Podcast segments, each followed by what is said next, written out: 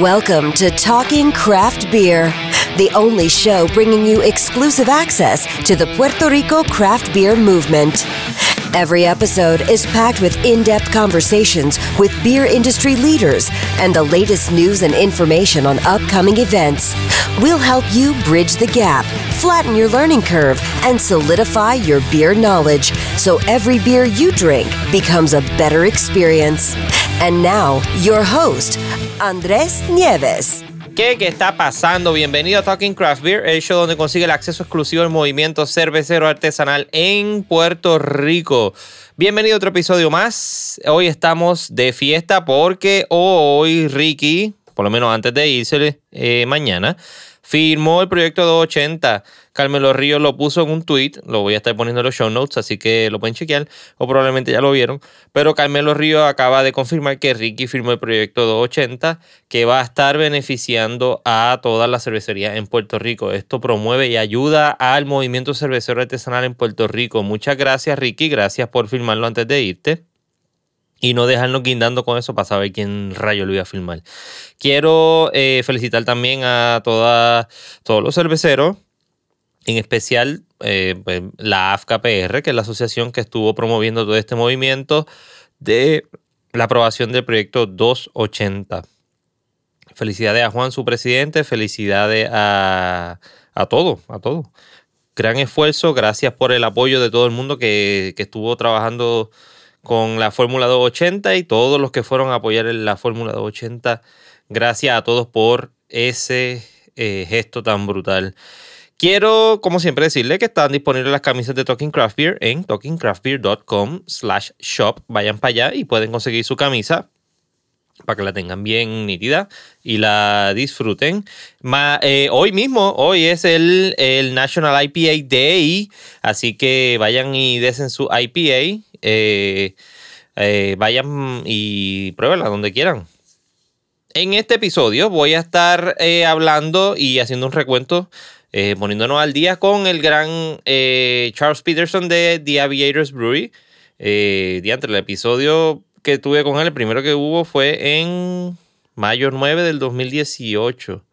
Imagínate ese tiempo y todavía no había arrancado, no tenía luz, no tenía casi nada. Y ahora tiene tantas cosas que, está, está perdiendo hasta los pelos de la cabeza que no tiene. Gracias Charles por haber estado aquí eh, y venir a grabar este episodio para el update de tu cervecería. Así que vayan y apoyenla, denle eh, todo el, amor y, los consejos que le puedan dar. Prueben su cerveza, él va a estar diciendo dónde van a estar, dónde está su cerveza. La mayoría de los sitios aquí en, San Juan están, eh, Taberna Boricua, Taberna Lúpulo, en la esquinita en Bayamón, 100 por 35, ahora está en Isla Cueva, que es el episodio anterior. Si quieren escuchar allá a Silmar y a Juan, Escuchen ese episodio que está bien nítido. Ese sitio está brutal en la parguera. Eh, vayan para allá y de una vez aprovechen y se quedan en el hotel también. Y disfrutan. Se disfrutan todo lo que hay allí en, la parguera. Nada, sin más preámbulo, los dejo con el episodio para que se lo disfruten. Bye.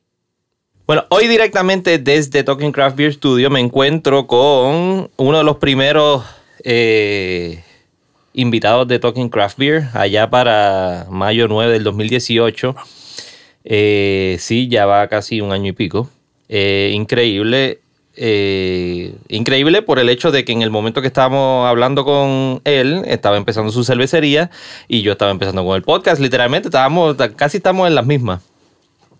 Le hablo nada más y nada menos que de Charles Peterson, el maestro cervecero de Aviators Brewery en San Lorenzo. Bienvenido a Talking Craft Beer. Gracias por la invitación.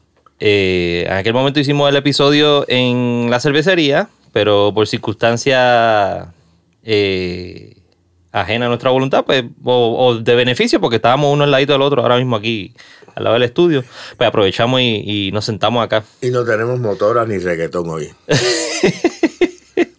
no, exacto. Aquel día había reggaetón. Aquel día había reggaetón. Estaban encendidos ahí, es verdad. Ya me, acordaste de eso. Pues tengo a Charles acá de nuevo porque era era meritorio traerlo nuevamente porque en aquel momento pues estaba arrancando con la cervecería, todavía no tenía cerveza y pues para hacerle el update a todo el mundo y que todo el mundo conozca ahora dónde están sus cervezas, qué está haciendo con la cervecería, qué tipo de cerveza está produciendo, eh, aparte de como la, ¿cuántos fueron? Como seis o siete que me había dicho que tenía en mente, que había hecho anteriormente. Eh, sí, y arrancamos básicamente con... Eh, bueno, planificamos una que fue el spin-off, pero arrancamos con eh, tres cervezas que queríamos hacer la Hefeweizen. Y sí hicimos la Hefeweizen y la hicimos también ahumada, que esa, este, irónicamente, y es, algo que me, que me, que, me, llena. Me encontré una persona una vez en Rincón, eh, tocando en, en, en Rincón Beer, pues, tratando de vender, ¿no? Y la bartender me reconoce y ve el, uniforme y me dice, ¿usted es el que hace la Hefeweizen ahumada? y yo, sí. Me dice, excelente, a mí me fascina esa cerveza. Parece que a ella le gusta la, la ahumada. Y se saca un retrato conmigo y lo posteó, me dice, my favorite brewer. y yo dije, wow, tremendo. Eh, y cosas así como que la gente me ha reconocido, o sea, que yo sí sé que, los medios, este, redes sociales eh, son powerful, pero no había visto esa magnitud de que gente te pare, ahora que tenemos la huevita rotulada, que te paren y te pregunten, ¿tienes cervezas aquí en este pueblo? Y yo, sí, estaba entregando. ¿Dónde? En tal sitio. So, es excelente. Pero sí, salimos con tres sabores, el zapotetón, la Heffer, que la roto el Heffer, eh, y la ahumada. ¿Y esto fue cuánto tiempo después de mayo 19 que hablamos? ¿Cuánto tiempo te tomó ya oh, estar full set con, la cervecería? Nosotros, hablamos en mayo y yo arranqué en diciembre. O sea, todo ese tiempo peleando los permisos. Bueno, los permisos no, más el, más el banco que otra cosa. Ok. El banco, de una política de desembolso, una, una es lo que era el Banco de Desarrollo, donde me, me exigieron, tienes que aportar eh, un pronto. Ok, aquí está. Eh, los equipos no me lo tomaron en consideración, aunque yo ya había, había metido más de 50, 60 mil dólares de, mi, de, mi, efectivo. Ah, porque los equipos se compraron hace más de año y medio. O que lo que yo estaba aportando en equipo no se tomó en consideración. O sea, tuve que aportar más en, en cash. Y cuando me dijeron está todo aprobado, yo estaba esperando que me empezaran a hacer desembolso o, me dijeran, sí, salga a comprar o ponga la orden y yo la pago. Hmm.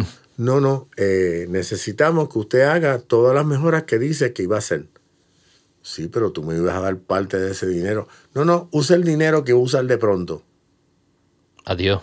Y yo le dije, pero es que yo no he firmado préstamo con ustedes, ustedes solamente me enviaron una carta. No, no, pero úselo, úselo. Y digo, ¿y si yo uso todo mi capital? Y a, mitad de todo este proceso usted dice, mira, eh, lo pensamos bien y ya se acabó.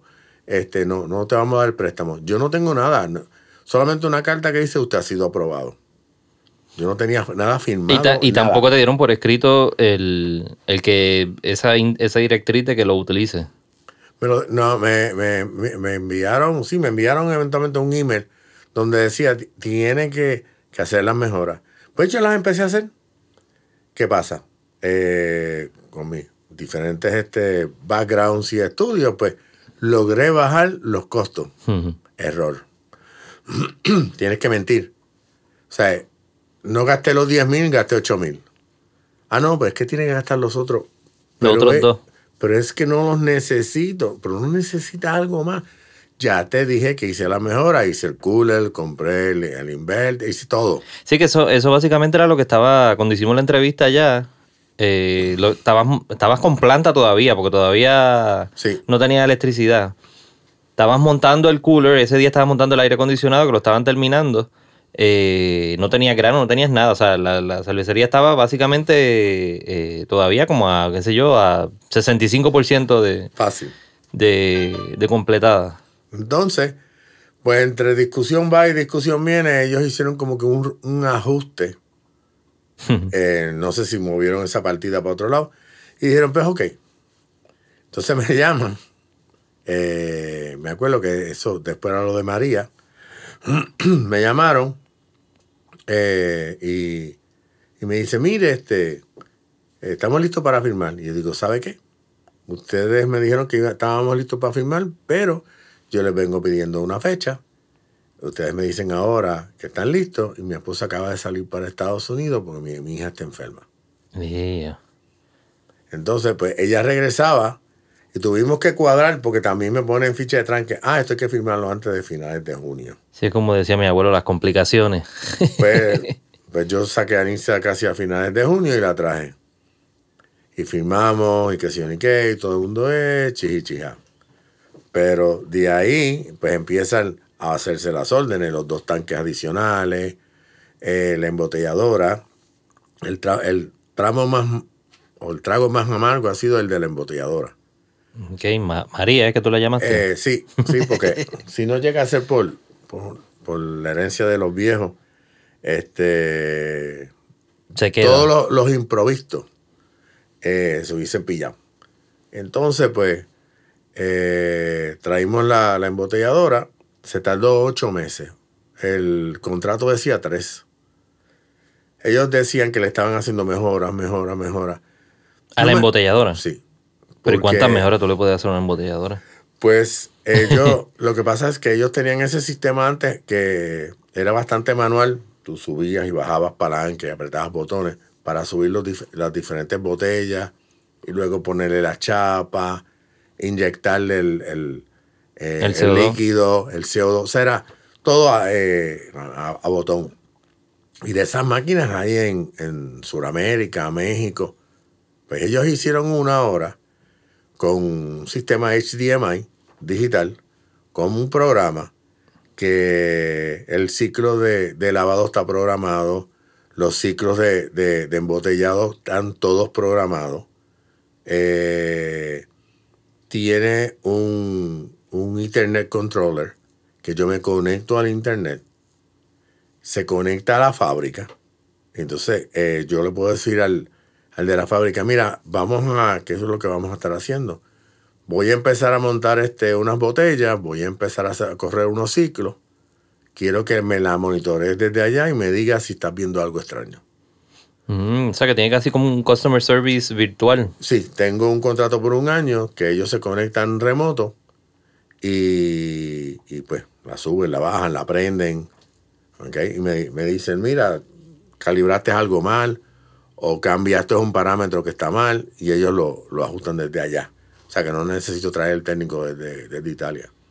Es la única máquina en, el Caribe y en Sudamérica con este sistema. Bueno, casi tu cervecería es eh, toda digital porque, o sea, o, posiblemente manejarla remota porque el, controlador, es, digital. también. La puedo prender remoto. Lo único que no puedo hacer son transferencias y esos son válvulas que se le pueden poner. Sí, o sea, que remoto. Y si le pongo una válvula y un, y un medidor de, nivel de agua, yo remoto puedo abrir la pluma, llenar los tanques, poner esa agua a calentar mientras yo salgo de Carolina eh, y llego a, San Lorenzo. Y hablando en ese sentido de los tanques, eh, ¿tienen los mismos tanques que tenía cuando fui, fui para allá en mayo? Sí. Te, ¿La misma capacidad? Tenemos más capacidad. Ok. Nosotros empezamos con dos tanques de tres y medio que son 7 bbl. El problema que tenemos es que lo estamos utilizando como fermentador y Brightan, clarificador. Mm. Eso me limita entonces el nivel de producción. Perdón. Esto. La, el, parte del plan de negocios original era traer dos tanques. Se trajeron dos tanques de 6 bbl. Ok. okay. So que yo tengo ya la capacidad de cocino, fermento, eh, ya está ready para el Brighton. Para el Bright. Y ahí mismo, lavado, sanitizado, vamos para el próximo ciclo. So que puedo tirar dos ciclos en, el mes. Dependiendo del estilo, podría tal vez tirar un tercero. Ya me di cuenta, este, eh, con una levadura que estuve utilizando los otros días, que fue demasiado de potentosa. ¿Sabes? Cuando yo esperaba que al quinto, sexto día ella empieza como que a ponerse lenta y el séptimo, octavo, pues ella dice, bueno, hasta aquí llegué. Y tú le das un par de días adicionales por si acaso. Ya al cuarto día ella dijo, yo llegué. O sea, yo la medí y ella llegó al plato que tenía que llegar. Le faltaba un punto cero bicicleta. Yeah. Y yo dije, ok, ¿qué hago? Pues la, de- la dejé el ciclo completo. Para de una vez que aprovechar para clarificar. Ahora, como tenemos los Bright Tanks, yo puedo transferir. Sí, que Y- sale rápido de ella. Y si tengo los dos, los dos tanques llenos, puedo, este, cuando vacíe uno de los Bright, cocinar, eh, o sea, y fermentar y, tra- y transferir a, los- a los barriles de, de Bourbon. ¿Qué es lo que queremos hacer ahora? ya yo saqué la producción de gallo pinto del medio. Este fin de semana, aunque tengo que estar en la calle este, pues, levantando las ventas, eh, vamos a, preparar los tanques para ver si podemos tirar este en la semana que viene eh, una Belgian Triple que queremos hacer. Eh, queremos hacer un, un collaboration entre dos, dos Brewmaster. Lo que pasa es que los dos están súper ocupados. Eso que yo les dije a ellos, cuando yo vaya a arrancar y vaya a cocinar, yo los llamo. Si pueden venir, fine, porque quiero que me eh, que estén allí, vean mi sistema, que es diferente Eso a te iba a los preguntar si, si, ten- si tenía algo planeado, algún collaboration, como está todo el mundo ahora haciéndolo. Eh, ya llevas casi un año y pico. eh, se, se podría hacer ya uno. Y ya tienes la cerveza fuera, ya has sacado. ¿cu- ¿Cuántas cervezas has sacado hasta ahora? Se sacó eh, la jefe, la jefe aromada, Zapotetón, la 280 y la Gallo Pinto. Son las cinco. Y la flagship, la que está, la que haces constantemente, ¿cuál es? Eh, Gallo Pinto, Gallo la que Pinto. me han pedido, la Red Ale con, con los hops de mosaico. O sea, es una cerveza revolucionaria, como se, se hizo con, con- con eso en mente. O sea, se hizo como, como este homenaje al, al boricua. ¿ok? Con su, por eso es que es roja, por la sangre que hemos derramado en, la- en las guerras que no nos tocan. Y con mosaico, porque pues, el boricua es un mosaico de cultura. Exactamente. Alguna gente le encuentra guayaba, alguna otra gente le encuentra este, otra fruta dulce. Es extraño, pero Del mismo mosaico. el mismo mosaico. Ese hop es... Ese y el Galaxy, pero eh, ese hop es... Dinámico. Sí, me encanta. Y, de- y, y empezamos, de hecho, empezamos y esa ya- fue la primera que hiciste cuando ya arrancaste. Esa fue la tercera que hice. ¿Y cuál fue la primera que hiciste? ¿Y cuándo ya arrancaste finalmente ahí, ya que tenías por lo menos el sistema montado y, pu- y pudiste cocinar el primer batch? Bueno, yo hice la jefe, la, que, que fue la que quedó ahumada, y la tiramos entonces al barril de vino blanco, que era la que te mencionaba, que el asunto de- de- del sabor. y- la jefe no mezcla con el astringente del vino blanco. Ok. Para ese barril va a ir la primera IPA que vamos a diseñar. Mm. O sea, yo voy a arrancar con IPA, pero voy a hacer IPA y ahí mismo voy a hacer eh, no aging. Voy a hacer condition. Conditioning. Sí. Eh, Todo el mundo dice, "Ay, ¿cuál es la diferencia? Si está un mes o dos meses, eso es condicionamiento. Como si estuviese clarificando, pero más de tres meses, pues ya está cayendo en el aging. Por eso es que la Belgian la queremos tirar en Navidades. Y Nice. esa tiene, ahora mismo hay una pelea cuál va a ser el nombre, este, pero sí notarás que te- estamos en la serie de los gallos. Ujú. So, pues tenemos un gallo pinto. Queremos sacar una crimel que ya hicimos la- lo- las pruebas eh, las certificaciones. Eh, y ese gallo rubio. Y vamos a sacar una gallo negro que todavía no sabemos si termina siendo la Belgian o una stout que yo tengo este con, con coco y cacao, este, pero, pero original. O sea, no, no extracto. No ni- extracto ni nada. Ni, ni, ni, ni eh, ¿cómo es? Cocoa nibbles de estos de, Ajá, ajá. de las tiendas. No, cacao sacado. ¿Y, pa- ¿Y para qué fecha entonces fue que empezaste a hacerle esa primera cerveza? o sea, Eh, ¿cuándo fue que arrancaste con esa primera cerveza? Yo creo que fue como diciembre 31. Diciembre, fueron que fueron, sí, seis meses. Y entonces venimos a salir en, en- en enero. Este, hicimos nuestros pininos. Eh, tú pídeme que te diseñe cualquier cosa electrónica, yo la hago. Pero en lo de las ventas, mi hijo es el, de las ventas. Eh, lo, lo mío es diseñar y crear. Por eso fue que yo le dije a él que, que yo lo que quiero es eventualmente que él se encargue de las ventas y que me deje a mí crear. Yo me encargo de las recetas, yo me encargo de... A papi le pasa lo mismo. Papi hace cuadros, o sea, en marca. Ajá. Y le pasa lo mismo. Él le encanta, o sea, el mínimo detalle, bregar con el cuadro y, y el, el- el ángulo lo cortó bien y le quedó brutal y qué nítido y todo el. Ahora, para cobrar, le da, le- yo digo que le da- a ti te da pena cobrar. como que, como que no, no quieres, co- aunque hace un trabajo brutal y le queda bien nítido y la gente queda bien contenta, pero, pero no se atreve a cobrar por el trabajo que hace. Yo, yo soy así, es que a veces la, la gente me dice, pero es que tú no valoras tu trabajo. Yo, sí, lo, lo valoro, pero no sé qué pedirte. Exacto. Entonces, pues el, el, el boricua regatea un montón. Hmm. Eh, Menos en Walmart, menos en Costco, Ah, no, menos sí. en... ellos van a una tienda y dicen, esto es lo que hay. Eh, ahí lo pagan. Sí, este, y pues, y a veces eh, es, es difícil.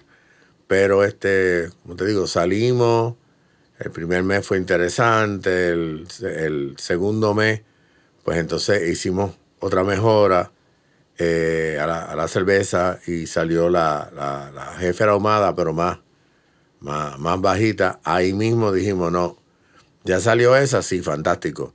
Eh, yo quiero una jefe el jefe. Entonces nos dimos cuenta que había que hacer unos tweaks en el proceso. Que es normal, es normal en el proceso de, de hacer y, cerveza. y hice un, un poco de consultoría.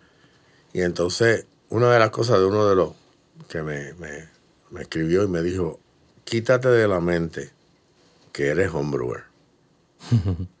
tú estás ahora en, en the big leagues. The Big Leagues. Ahora tú tienes que hacer cosas diferentes.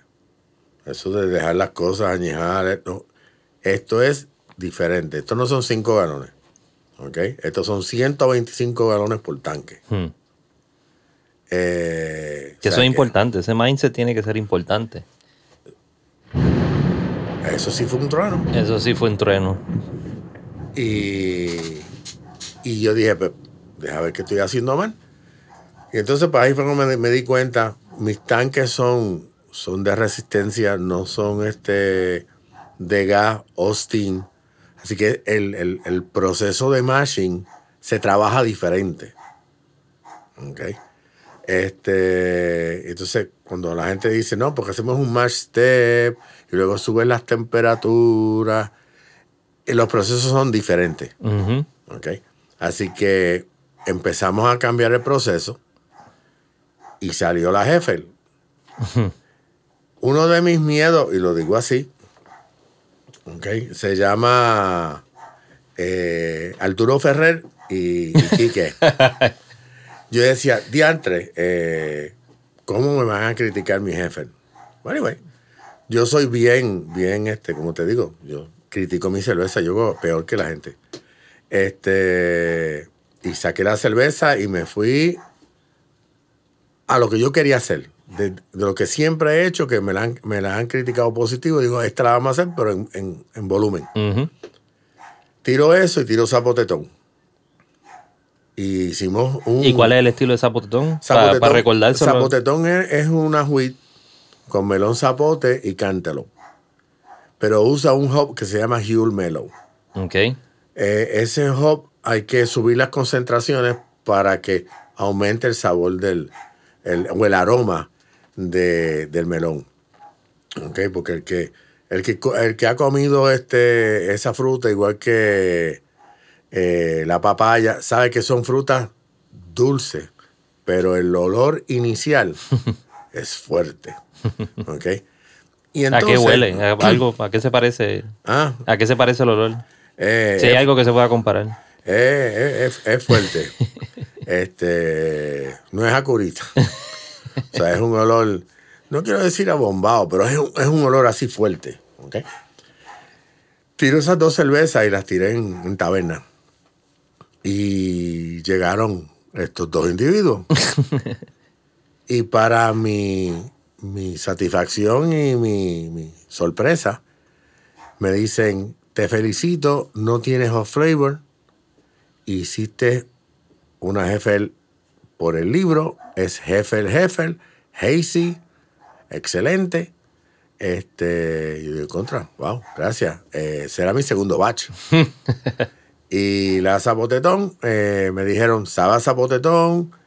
Entonces me dieron un input que, que lo, lo- lo vamos a adoptar en, el- la próxima, que creo que la voy a tirar en, en Navidades también, eh, para tener otro segundo o tercer sabor para Navidades. Para Navidades. Pero le vamos a meter Galaxy.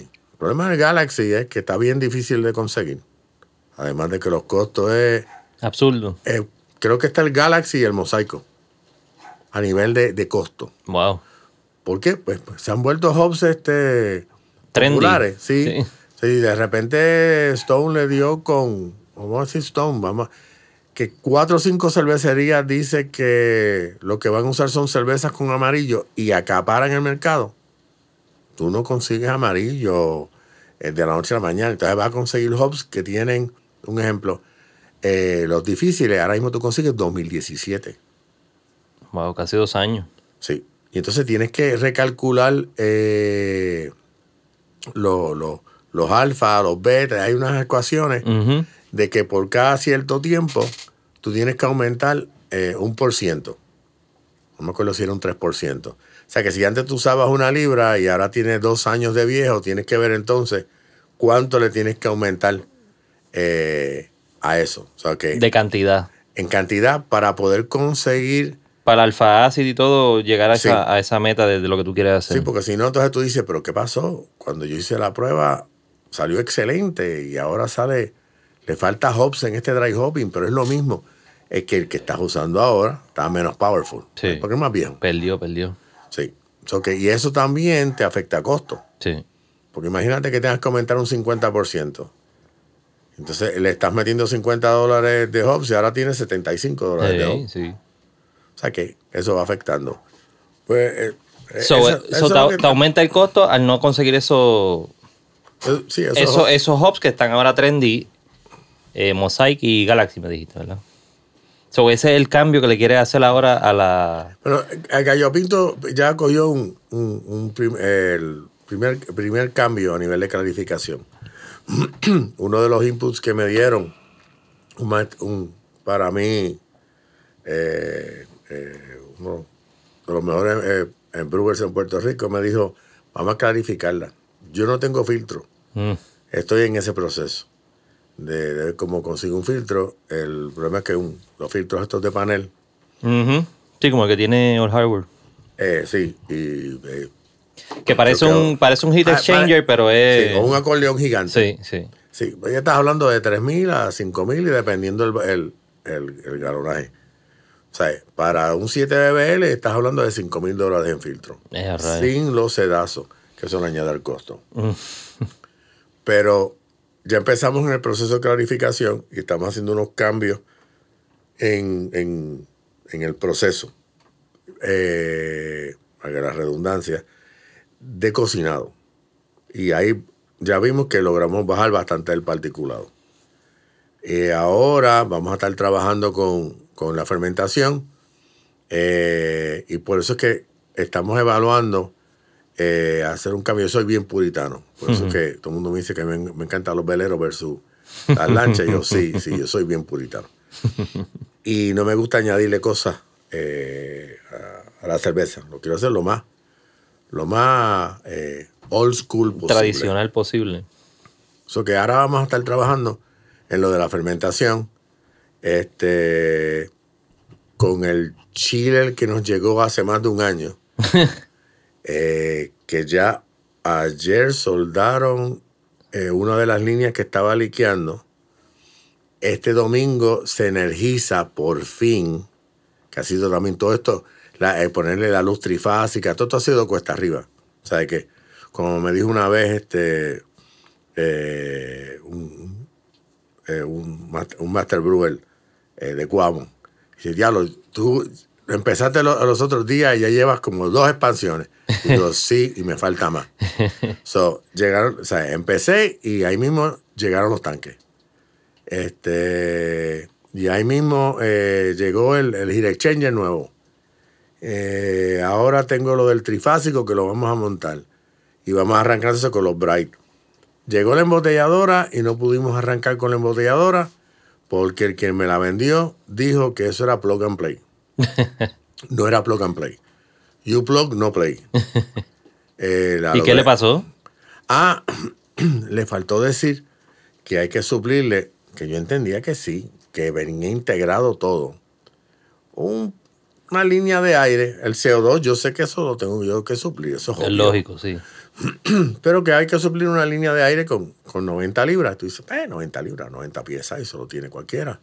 Son un compresor de eso hasta llenar bicicleta. Ah. Este, pero no son 90 piezas. Y no, el compresor no vino con la unidad. Hay que comprarlo.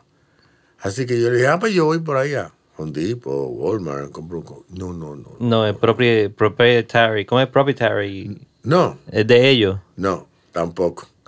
Ellos me dijeron, no, no, el compresor es 90 PSI, sí. Ellos me lo dieron en, en términos métricos. Me dice, "Necesite- necesitas 700 nanolitros. Y yo, bueno, claro. creo que eran casi 80 galones. Y yo, para, para, para. Estás hablando de un compresor de 80 galones. O sea, eso, eso es, esa es, una ojiva gigantesca. O sea, si está acostado, ahora mismo estás hablando de un compresor que mide más de 6 pies, acostado en el piso. Y parado es el, el eh, medía casi 7 a 8.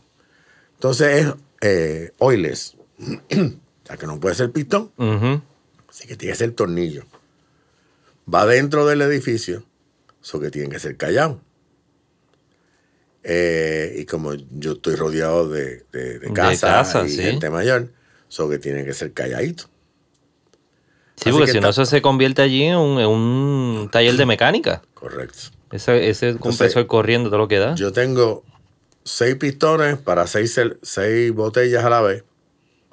Y al mismo tiempo, yo le estoy poniendo chapa a dos botellas. O sea, yo tengo ocho, ocho botellas subiendo y bajando. Yo tengo una capacidad de, que- dependiendo si tengo eh, dos empleados en la máquina, eh, hasta tres, yo puedo sacar cerca de 550 botellas por hora. Ea. Sí, eso es a las millas. ¿Ok? Este. Y eso sí, el etiquetado hay que hacerlo previo. Pero eso es: llenaste, pusiste chapa, limpiaste, caja, se fue. O sea, 550. Sí, Por Pues eso te iba a preguntar, porque entonces si, si tienes los empleados ahí, vas a tener que, que eso tiene que ser tipo agarras todo el, agarras todo la producción y así mismo vas empacando fue, fue, y metiendo para el para el freezer para el Sí. cooler tuyo, porque no Ahora mismo nosotros tenemos, como tenemos 6 BBL, este, entendemos que si yo saco y digo que el 100% de ese tanque se va, eh, en tres horas ya yo tengo, tengo el tanque vacío. Que es bueno. Ujú. ¿ok? Este, pero sí, y digo, y dependo de que firmen el, el proyecto de 80, porque es el que va a, a- a darme ese cash adicional para yo contratar a alguien. Que ese es el problema que, que hay ahora. O sea, ahora mismo los márgenes no dan. eh, y tú tienes que ser Master Brewer, eh, Handyman. Cuca Gómez, tiene que ser Cuca Gómez. sí. Yo lo hago todo. Este, hasta el delivery. Suerte pues que tengo, tengo suerte cuando llego a veces a los sitios que, que la gente me ve y dice, no, no, yo te ayudo. Yo, contra gracias, porque bajar cuatro cakes Ujú. de 56 libras cada uno y caminar por la calle no es fácil. Pero, este, ellos dijeron que eran 70 nanolitros, 80 galones. Chévere. Pero lo que no me dijeron fue que el volumen, los pies cúbicos que tú necesitas para mover esos pistones son 25 CFM. Cuando tú te vas al cálculo, estás hablando de 8 caballos. 8 caballos, 60 decibeles en, un área restringida, eh, oilers, son 14 mil dólares. Ella. Por eso se llama María. Porque es una tormenta, es un huracán. Además de pues, que gracias a al- algo que, que, que, eh, mami y Dari me dejaron, pues pude completar para ordenar el compresor. Porque cuando llamé al banco me dijeron, no, usted se le acabó el dinero de, de equipo. Lo que le queda es de inventario. Y yo le dije, pues transfiérame el equipo. No. Digo, mira, yo, yo sobrecalculé el inventario. Si no te llevo ya corriendo cinco meses, te estoy pagando el préstamo y lo que he gastado de inventario es, es nada. Transfiéreme por lo menos la mitad. No. Así que tuve que resolver. Y así resolvimos. Y ahora tenemos, el compresor nos llegó ayer. Este, ¿Y de dónde? O sea, de Estados Unidos el compresor. Irónicamente es de Italia, pero se compró a través de Estados Unidos. Chicago Neumática eh, hace, creo que este compresor es en Italia. Distribuidor. Y o sea, el- la entonces- manufactura allá. Sí, so que ahora tenemos un compresor. le vamos a montar una tubería nueva que vino, que no es de cobre, aluminio. eh, bien fancy. O sea, pero vamos a hacer esa instalación dentro de dos semanas. Eh, porque necesito probar que el chile le arranque y poner el chile a funcionar con los tanques primero de, de Bright para poder entonces empezar a cocinar y levantar producción. Exacto. Eh, porque sí, o sea, tengo gente pidiéndome botella. Eh, Pero cuando dices gente, son eh, barras. co- compañías grandes, ok. o sea, puntos de venta grandes eh, que tienen o sea, cadenas. Y yo no he querido sentarme con ellos porque ellos van a pedir, yo tengo ya lo- los números, pero van a esperar un compromiso. Y yo pues tengo que sentarme también a ver cuál es su compromiso. Pero hasta que yo no corra la máquina, eh, y, la máquina ya se corrió en Italia. Yo tuve que enviar botella y chapa. Esa máquina corrió 250 botellas ya. Está en el Mm. registro. O sea, Wow. ellos la calibraron completo. Me enviaron el equipo de calibración. Este, pero eh, en teoría, yo cojo mis botellas, las voy a montar, eh, vamos a, a carbonatar un, un poco de agua en uno de los tanques y vamos a hacer todo el setup completo. Y vamos a, a jugar a ver si hacemos 100 o 200 botellas y ver entonces cómo trabaja o sea, el compresor y todo lo demás. Sí, porque la situación es que a la que, a la que digas, sí, pues está bien, firmes contrato y, y vamos a producir, te van a pedir. Necesitas producción y, y, y- y tienes que, que entre, tienes que producirle para que, para que vendan. Porque ¿Cómo? quedaste con ellos que iba a vender. ¿Cómo? No, no ¿Cómo? puedes decirle, no, mira, ahora, me- ahora estoy pillado porque no funciona. Como dice uno de mis mentors, eh, Luigi Fernández, prepárate. Me dice, ¿tú querías cacao? Prepárate. Botella. Botella y tanque. Y de hecho ya tenemos en, en- en- en mente, tengo cuatro tanques vistos. No he hecho el movimiento todavía porque quiero arrancar con la, la embotelladora. Pero una vez que tenga la, la embotelladora funcionando y estemos entregando en la, en la calle, voy a hacer unos números y veo entonces si, si puedo este, traerme eh, cuatro tanques de 10 barriles, Mm, que ya están ordenados. ok. Lo que pasa es que están esperando un, un- un- un pago final y un release. Y eso pues está aguantado. So que si me traigo esos 10 BBL, eh, sí, se me complica el bolo porque mi setup es de 3 barriles y medio. Hmm. So, yo te lleno 7, 6 con, el, con, con cualquier pérdida en un día. Pero ahora estamos hablando de barriles de 10. Ujú. ¿Ok? So que ya estamos hablando de un segundo turno. Que Pero, mucho, hey. es mucho más. Pero estar- estaríamos entonces triplicando nuestra producción. Nosotros, mi- yo, yo estoy claro, yo quiero ir step by step. Y quiero dar un, un producto de calidad que se repita. Que no digan, ah, este, hoy sabe bien, mañana sabe mal. No, no, esa Así que sea consistente. Sí. Y una vez que ya yo tenga eso establecido en el mercado, entonces eh, hago mi próximo plan de negocio y mi próxima expansión. Y que ya eso sería O sea, otro, otro proyecto más. Ya Eso casi. sí. Otro edificio. Oye, Charles, pues sí, hablando de- sigue, te va- por eso te va a terminar yendo de allí donde está. Eh, sí, Es menos nada. ya vimos otro sitio. ya hemos visto dos sitios. Eh, y como, como mis cervezas tienen historia, mis sitios tienen que tener su mística. Ay, Gallo Pinto tiene una historia, Gallo Rubio tiene otra. eh, o sea, eh, yo digo, yo hago cervezas por encargo, pero es que tienen que tener una historia detrás. Eh, Sí, eso es lo importante de la cerveza. hay muchas veces yo tengo la historia y todavía no tengo la cerveza. O sea, to- eh, tú me preguntas, sí, quiero hacer una que sea de María o eh, pues, pues, por la vieja, pero entonces quisiera hacer algo también que amarre a, a mis hijas, eh, como, como todo el mundo hace, la, la Matilda, la Sophie. O sea, todo el mundo quiere hacer eh, la suya. Sí, más cerca a ti, más cerca a ti, no, no que Sí. tenga que ver con ningún evento externo ni nada. Y, y pues, eso lo, lo- lo tengo ya en, en, en remojo. Pero ya vimos, ya vimos un sitio. ¿Que me voy a ir donde estoy? No. Eh, si yo sigo creciendo como esperamos crecer, eso se va a convertir en laboratorio. Exacto. O sea, eso, eh, eh, ese edificio tiene, tiene algo bien close ya eh, para mí. O sea, yo lo, lo, lo parí, pero completo, desde de, de- de- hacerlo, estructurarlo. Eh, sí, me movería a otro equipo. Ya he visto los equipos, sé lo- los números. Eh, y estaríamos hablando de pff, o sea, cocinar, según lo que vemos en la, en la proyección, estamos hablando de cocinar sobre 20 a 30 BBL por tirada. Wow. O sea que es grande. Sí. Y la razón también es, eh, planificas a 15 DBL porque el sistema te ahorraste 50 mil pesos, pero vas a cocinar tres veces al día, tienes que tener tres turnos.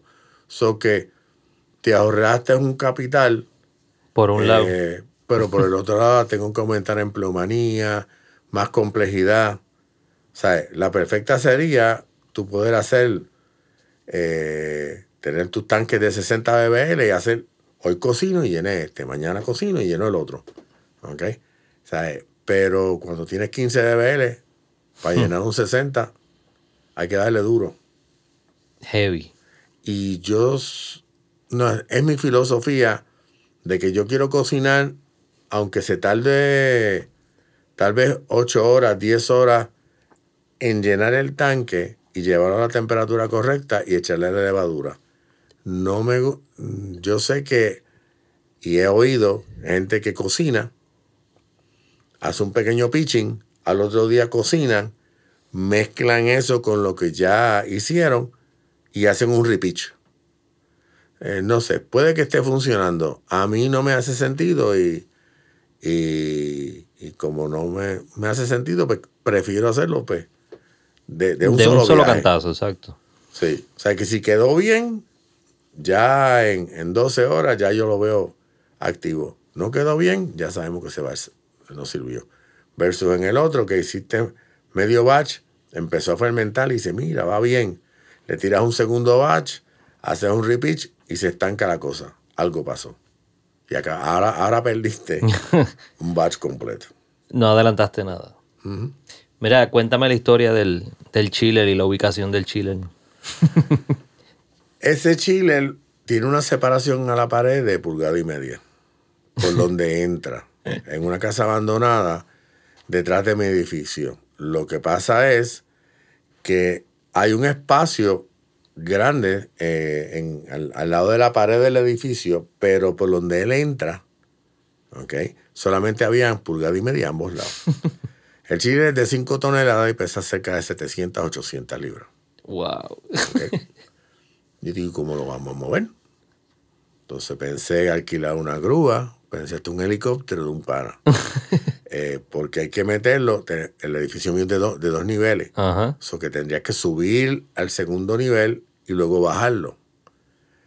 La casa abandonada tiene unos cables al frente. So pensamos entonces una grúa que se fuera por encima del poste, pusiera el chile en el techo de la casa abandonada y luego hacer algún tipo de malacate o recogerlo de ahí y ponerlo abajo.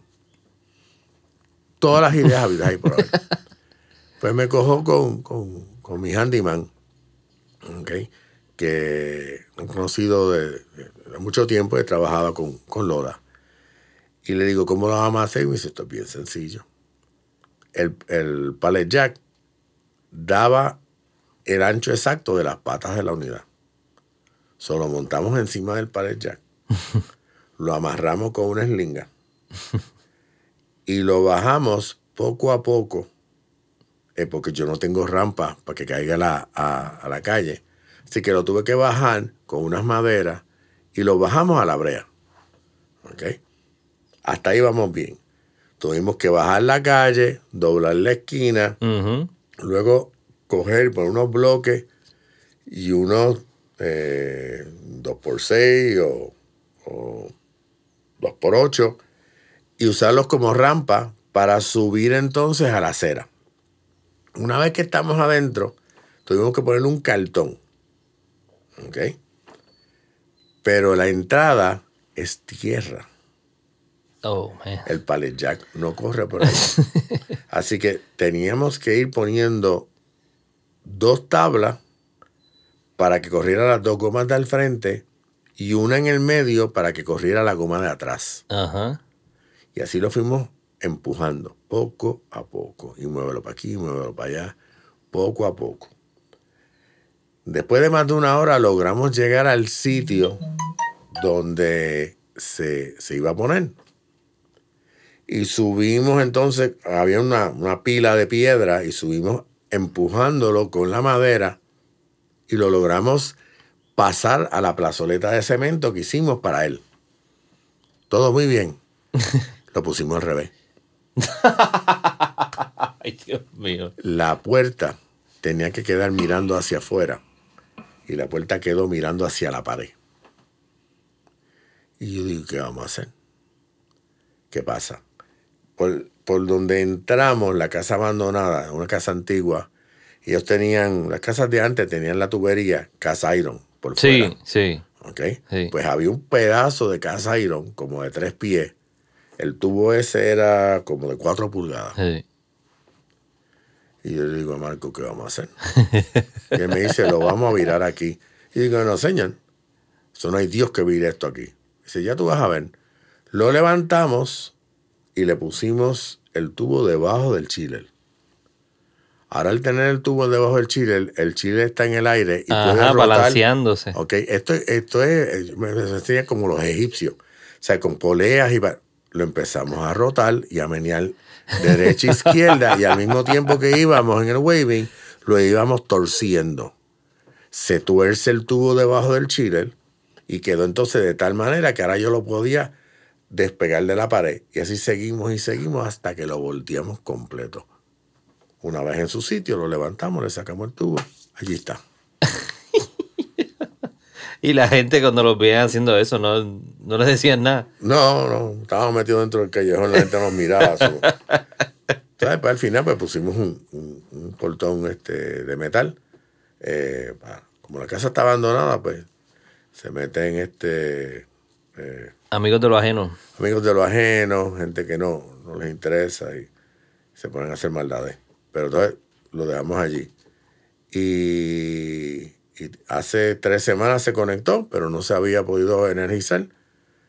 Y se probó el sistema, por lo menos con agua. Yo le metí agua a presión y recirculé el sistema. Y ahí fue donde descubrimos uno de los liqueos, que se lo corrigieron ayer.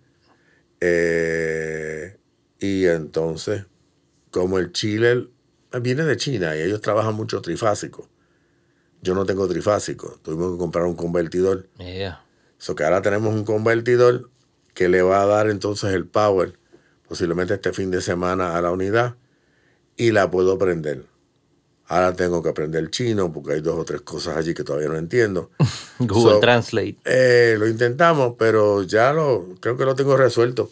Hice una amistad con el chino del, del shopping Ah, eso, esa es la otra opción que te iba a decir. y me lo, me lo voy a traer y le voy a decir, ok, yo tengo este manual en inglés que no hace sentido y este en chino. Vamos a, a a compararlo. comparar esto y dime qué es esto. Para entonces aprenderlo y saber cómo, cómo programarlo. Que no debe ser nada muy complicado, porque lo que queremos es eh, mantener una temperatura y unas presiones. ¿Y cómo lo estaba haciendo hasta ahora la, la fermentación tengo, controlada? Tengo este, un, un chile pequeño, Ok, ok, bien parecido al que tenía de Este, y lo que hago es que eh, entro por un tanque, salgo por el otro y regreso. Pero la capacidad, el volumen de, de glicol eh, es limitada. Entonces él es eh, lento. O sea, para yo bajar de 60 grados a 30 se puede tardar tres días. Wow. Porque llega un momento que, que el, el mismo sistema se protege y dice, para, para, para.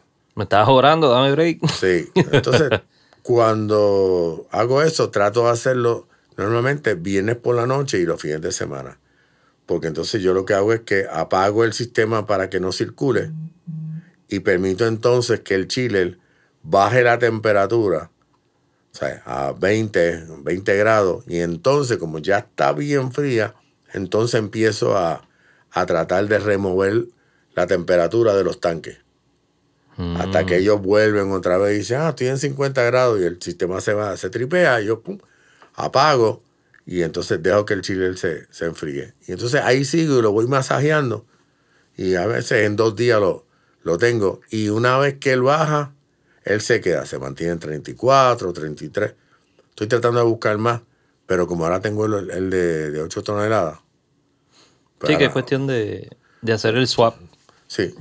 No, y el, el que tengo ahora tiene, tiene 80 galones de Mm. enfriamiento, más lo que cabe dentro de, de la unidad, que deben ser eh, como 20 a 30 galones más. Que es lo único que tengo que mover del, del, del, de los Bright. Y como el Bright, su propósito va a ser temperatura de fermentación a 30 a 32 grados, cada que baja de 66 a 32, pues es más fácil. En el fermentador, pues, cuando tú transfieres, que tratas de, de enfriar lo más posible con ese heat exchanger y a duras penas el, el- el no da abasto, pues estás trabajando con, con 80 grados. ¿ok? O sea que... Que tiene que empujarlo. Sí, entonces 80 grados, entonces tú quieres enfriarlo más para echarle la levadura. Eso que pasa, pasa tu trabajo. Ahora tenemos un, un heat exchanger nuevo con una capacidad, está hecho como para 10 BBL, de 10 a 15. Wow. No, es enorme. O sea, el, el- el- el pequeño que yo tenía es como de la altura de tu escritorio. El que yo te digo ahora sobrepasa un pie más. ¿Y ancho cuánto es? Eh, wow. ¿O largo? Largo. Eh, no, el largo mide más de tres pies. Este, para moverlo, yo necesito otra persona o crear momentum. O sea, lo jalo de lado y si el piso está un poco mojado, al jalarlo, ahí mismo sigo y lo, lo- lo voy empujando. Porque es que pesa. Entonces, es, un sistema de lo que llaman two-stage: eh, de agua y glicol. Mm. Entonces, pues vamos a hacer una, eh, unas pruebas en el próximo batch. Como ahora me va, me va a sobrar, eh, no sobrar, pero tengo ahora el chile el pequeño, que no lo voy a utilizar porque voy a usar el grande. Pues estoy pensando utilizar ese chile en la segunda etapa. Se llama two stage porque en la primera tú le inyectas agua. Ujú. ¿ok? La- y empiezas entonces a ajustar tu flujo y a, a ver esa temperatura. Una este, reducción como primaria y sí. después entonces completas con el chile. eh, él pasa a un, a un segundo panel donde corre el glicol. En este caso, como no hay glicol, pues él corre por el panel, pero el panel no está haciendo nada. Y sale. Eh, los otros días logré controlar, pero estaba bien variable y me bajaba como a, como a 80 versus que lo que estaba saliendo del, del tanque estaba como en 190. Eso que estaba bien. O sea, estaba haciendo su trabajo. Pero yo quería menos porque quiero echar la levadura lo antes posible. ¿Ok? Eso que ahora, con el nuevo cambio que, que vamos a hacer, con un aditamento que compramos, pues vamos a estar utilizando agua, pero entonces, eh, antes del glicol, yo estaba usando agua eh, bien fría, ¿ok? Con hielo. No, ahora voy a usar agua de la calle, controlo el flujo y en el segundo stage, entonces voy a inducir el agua eh, bien fría para entonces darle un knockout y bajarlo más. Si eso funciona, pues ya tenemos eh, eh, la- una solución. Si todavía no me da la temperatura que necesito, pues tengo el chile el pequeño, que no lo estoy usando. O, como le dije al, al muchacho cuando me hizo el manifold para los dos tanques, pues de ahí mismo yo saco una línea de uno de, de- de uno de esos, este, bueno, eh, sacaría dos líneas de las que van a, a uno de los tanques y la conecto entonces al chiller. Y utilizo la capacidad que tengo de, Del grande. del, del grande para que me ayude en lo, de, en lo del heat exchange. O sea que tengo, tengo alternativas. Tienen opciones, sí. Tienen Claro. las opciones. O sea, aquí lo que estamos- hay que buscar es, como tú dijiste, repeti- repetitividad, eh, control de Consistencia. proceso, consistencia y volumen. ¿Dónde tiene la cerveza ahora mismo? ¿Qué lugares la, la pueden conseguir? Yo me acuerdo ¿Y cuáles pueden conseguir? Este, yo me acuerdo una, eh, me- me acuerdo cuando, cuando Luigi me dijo, vas a terminar yendo a, al fin del mundo a entregar un cake. y yo le dije, no, yo no voy a hacer eso. Claro que sí. Este, pues mira, lo, eh, lo tenemos. eh, irónicamente, el área este está un poco limitada. Eh, y ahora que cerró Lola. eh, pero la tenemos en el Grifo en Cagua. Eh, 404 también la ha tenido en Cagua. Y entonces cuando vas al área metro, 100 por 35, eh, Taberna Boricua, que se, se, se nos ha apoyado a nosotros, yo creo que Villa y Mari. sí.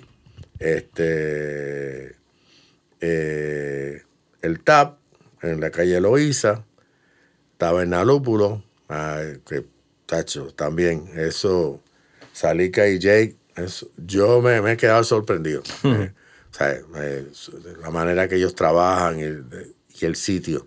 A mí siempre me encantó de este Taberna Lúpulo, cuando estaba en la esquinita abajo, eh, que ahí fue donde yo introduje a mi esposa a, la- a las cervezas artesanales. Por eso en, en Lúpulo. Estamos tratando de, de establecer más en el área metro. Eh, no sé si es que pues, la cosa está lenta o pues no lo conocen a uno. Pues yo, no. Yo los mando a que, que lo prueben en diferentes sitios. Eh, la teníamos en la vieja pizza, Exacto, sí. ¿ok? Pero tienen Eso es Coupé. Sí, ellos tienen dueño nuevo, este, eh, y estamos tratando de, de volver ahí. Con ellos estoy por... He estado en comunicaciones con ellos por Instagram para hablar con ellos y entrevistarlos porque quiero... Quiero hablar con ellos porque es uno de los spots. Sí. Entonces, de ahí brincamos eh, a Guadilla. Estoy en Calantay, Beer Box.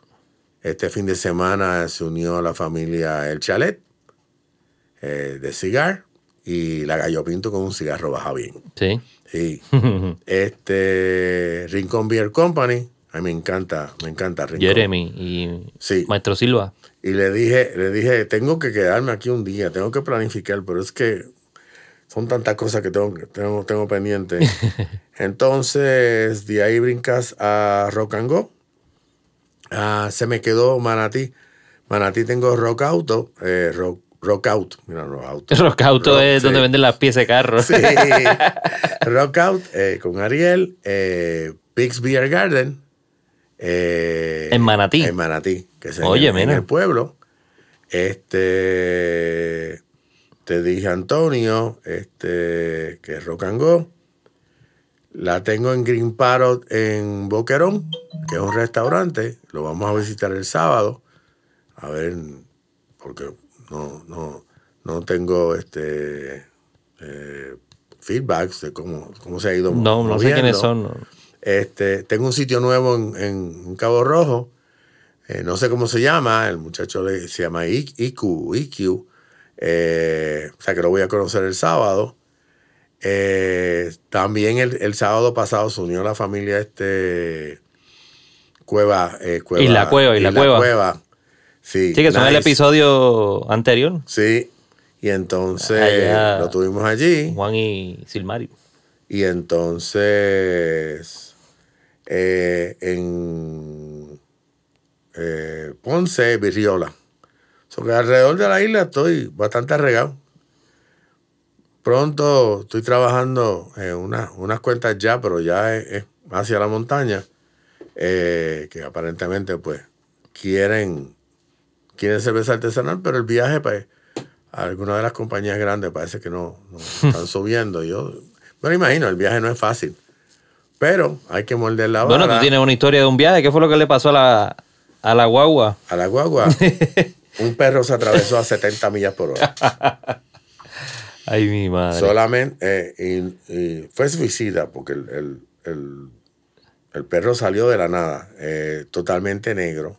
Yo solamente vi dos ojos cuando me miró y agarré el guía, no me pude tirar para ninguno de los dos lados. Yo solamente me tranqué y dije que exploten los airbags, que, que, que, que sea que lo que pase Dios lo que pase. Y entonces, pues, sentí, el- sentí dos cantazos, pues, pues, cuando chocó la guagua y cuando salió expulsado por la parte de atrás. Eh, y la guagua sigue funcionando. Hmm. Las temperaturas, todo el aire acondicionado. Y yo dije, caramba, no, no sé qué pasó. No me iba a parar, no estaba en condiciones ni mental ni emocional. Y seguí entonces hasta Bayamón. Y en Bayamón, en, para en la esquinita. Ah, way, me faltaba la esquinita. La esquinita está también. Sí. Este, y entonces, pues cuando hago mi entrega, que uno de los muchachos me dice, pues déjame verla. Y ahí fue donde la vi. Y entonces las caretas de, del bumper se habían salido, este, la parte de atrás no tenía nada, la guagua estaba funcionando. pues al tratar de poner las caretas otra vez para atrás y empujar todo, algo hicimos que de la manera que estaba pillado el radiador, porque se dobló radiador, condensador, Yeah. la base de acero del, del radiador se dobló completa. O sea, todo se pegó al motor. Wow. Eh, Pero era grande entonces el perro. Sí. Bueno, yo lo, vi a nivel del, del- del bonete. La cuestión es que eh, el, el- saliendo de allí, llegando a Montelledra, ¡pam! se calentó. Logré, pues, echarle, como llevaba los, los, los, los zapacones llenos de agua y hielo, donde yo llevo los cakes, pues pe- empecé a echarle agua, pero como quiera la botaba. Y poquito a poco y poquito a poco, así llenando, prendiendo, enfriándola, llegué casi hasta el peaje de Cagua y ahí entonces vino el, el hijo mío con, con una grúa y me, me llevaron a casa. Wow. Y al otro día ya la habíamos arreglado. Pero eh, fue... Pero un susto, es un susto brutal. Yo te digo, yo me tranqué, yo esperé el cantar, yo esperé lo peor. Pero por lo menos está sí, funcionando. A veces, eh, los últimos días que he salido acá de la casa de mi suegro, hemos pasado y están. Hay vacas y toros y. Y es un susto uno ver un animal gigante así. Imagínate un, un perro que pues, tú lo ves. Por lo menos el toro tú lo ves grande, pues lo, lo, lo puedes esquivar, pero ese perro de la nada. Estuve pensando, en Estados Unidos usan un, un dispositivo que lo ponen como un deer, Ajá. un deer detector o algo así, para ponérselo a la guagua por si se atraviesa algo de noche. Pues era en la autopista, todo estaba, digo, era todo oscuro. Y una de las cosas, siendo piloto, yo estoy pendiente periferalmente de lo que está pasando. Y mi mente en otras ocasiones me ha dicho, tírate para la izquierda o tírate para la derecha, porque tú sabes quién iba al lado tuyo. Y sabes que si te tira, lo más seguro la persona no va a estar ahí, ¿sabes? Te vas a tirar sin mirar. Pero ya lo calculaste. Eh, cuando a mí me sucedió eso, mi mente lo que me decía es, no tienes espacio, nada. O sea, yo no me atreví ni frenar ni tirarme para la izquierda porque yo ya lo iba a desbaratar la guagua. Yo meramente me quedé Trancaste, quieto. lo trancaste. Yo me quedé quieto. Pero fue... Qué susto. Ay, mi madre. ¿Qué cerveza es la que tiene ahora en, en producción o vienen próximas cervezas ahora? Bueno, como te digo, Gallo Pinto es la que está corriendo ahora. Este, quiero hacer la, la, la Belgian eh, eh, Triple L. Y tan pronto hagamos esa, pues entonces vamos a hacer este Gallo Rubio, que es la que quiero hacer. ¿Y Quería- cuál de esas es la- las colaboraciones? ¿O la colaboración? La, Belgian, La Belgian.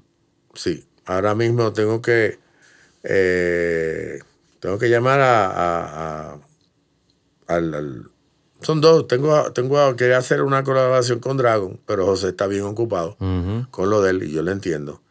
Pero entonces estuve hablando con Vic eh, de Fox eh, y Vic me dijo, mira, y yo le dije, contra, excelente, porque ade- además de que son, son dos buenos maestros cerveceros, Ujú. Eh, pueden ver mi proceso y mi equipo, que es totalmente diferente al de ellos, y, decirme, mira, este, esto lo puedes mejorar así, o mira, yo no lo hacía así, pero a lo mejor a mí me conviene. O sea, y esa es la idea de la colaboración. No es, no es tan solo, eh, eh, pues mira, esta es mi receta que tú crees, vamos a hacer algo entre los dos. No, la idea es tu conocimiento, el mío, yo la voy a hacer así, ¿qué tú crees? No, vamos a cambiarle los tiempos, aunque excelente. Pero yo quisiera, como te digo, originalmente era con José, pero como está con lo de... Lo Con lo de- lo de del Brew, taller experimental, Ajá. taller experimental. Pues, pues eso me, me- me tenía limitado. Pero entonces Vic me dijo, no, yo estoy available. Y digo, mano, excelente. O sea, que quiero hacer esas. Y eventualmente, pues quiero hacer otras, tú sabes. Este, porque ya yo he hecho, tengo varios estilos que he hecho que no los he comercializado. La de mango, que una vez los muchachos la probaron en una actividad en el Bonito y, y encantó. Quiero hacer la de mango. Eh, y quiero mezclar unas que otras frutas. Tengo los nombres de la cerveza, pero, Pero no tiene la cerveza. No tengo la cerveza. este, pero sí, y pues como te digo, tenemos que sacar la Stout, que quiero sacar mi Stout, eh, que a lo más seguro sale con el nombre original ruso que, que le pusimos. Este, la Julia, que esa eh, estamos tratando de ver dónde la metemos, cómo la sacamos, eh, porque si yo hago un homenaje al boricua, yo no puedo dejar a, a la mujer boricua. Ujú. So, tenemos una Imperial Black IPA con mosaico. Y es así, te digo, ni- o sea, yo no soy muy, muy ducho en IPA, esa quedó, las pruebas que hicimos, nítida. Y máxime el nombre que va a llevar. Que estoy tratando de ver cuando haga el batch, tengo que hacer un pequeño batch para una reunión que voy a tener, porque quiero que eh, alguien que tiene los, no sé si son los derechos o, pues yo creo, entiendo que ya el nombre es patrimonio eh, na- nacional, pero quiero ponerle un nombre que, que represente a la mujer verdaderamente. Y pues me quiero reunir con, con la, creo que es la sobrina nieta o de Julia de Burgos. Y Sí, para ya- hacerlo. Sí, para ver si ella tiene algún reparo que yo la llame este, Julia o pero queremos llamarla Julia porque Sí, haciendo referencia, así. eh, porque llamarla Julia, yo entiendo que puede llamarla Julia, pero hacer referencia a Julia de Burgos. Sí. Porque es, o sea, tú lees lo- lo- los poemas de Julia y tú dices, diablo, o sea, esto, esto es poderoso. Y qué mejor, o sea, imagen que represente a la mujer boricua luchadora que Julia. Una vez tuve una discusión y alguien, yo le dije a alguien, voy a hacer una cerveza que represente a la boricua. ¿Cómo la hacemos? Rubia, trigueña. Y una amiga mía, este, ay, se me olvidó el nombre, eh, me dijo, tiene que ser negra. Y dije, como la boricua. Yo digo, ok, pues la vamos a hacer negra. Y por eso hicimos una Im- Imperial Black IPA. Yo creo que, si mal no recuerdo, alguien sacó una Imperial Black IPA. Ahora lo acabo de ver en Facebook ahorita. No recuerdo quién es, no recuerdo. Pero creo que, que, que me estuvo extraño, o sea, me estuvo... Yo creo que fue Rafa Castillo, uno de los homebrewers. Ajá. Yo creo que fue, sí, yo creo que fue Rafa Castillo de allá de, del oeste. Eh, y sacó una Black, una Black IPA. No, las cervezas son. O sea, es, es- es- es bien compleja. Entonces tú le metes mosaico y la pones más compleja. Pero esas son todas las que tenemos ya en el, en el tintero, ¿sabes? Este, y vamos a sacar una que mi, mi hijo diseñó, pero tenemos que verificar bien. Es carambola eh, y China. Pero están diciendo que la gente que sufre o tiene problemas, no sé si es de los riñones, no pueden beber jugo de carambola o nada que sea de carambola. Algo que cristaliza o algo que tiene la carambola. Mm. Este. Eso es importante, no vaya a ser que... Sí. Ahora Digo, que el que tenga problemas con los riñones, yo entiendo que tampoco debe estar bebiendo Correcto. alcohol. Pero alguien me dijo que, la, que le hiciera y que pusiera un disclaimer. Exacto. Ok. tiene pero, que eh, pero, sí, eh, pero eso todavía, esa la vamos a hacer para, para relajo, porque la vamos a llamar chi- este, chimbola. Está igual que zapotetón, pues va a ser chimbola. So que algo, algo, algo sacaremos, no sé. Pero ya. No, espérenlo, espérenlo. Por, por algún lado lo vamos a estar eh, viendo y promocionando. Eh, Charles, quiero darte las gracias por estar acá conmigo y darnos esta actualización, un update de, de lo de, de Aviators. Eh, esperamos que por fin caiga todo en su sitio y empiece la producción y María se ponga en su sitio para que pueda empezar a, a repartir botellas por ahí también. Sí, a ver si aumentamos nuestros puntos de venta. Sí, eso un must. Gracias por haber estado acá y aceptado la invitación. Hoy que está lloviendo como centella, están cayendo hasta literalmente centella.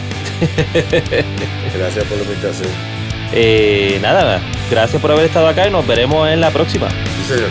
Bye. Thank you for listening to the Talking Craft Beer Show. Let's keep on talking, so connect with us on Facebook and Instagram at Talking Craft Beer, and of course at TalkingCraftBeer.com.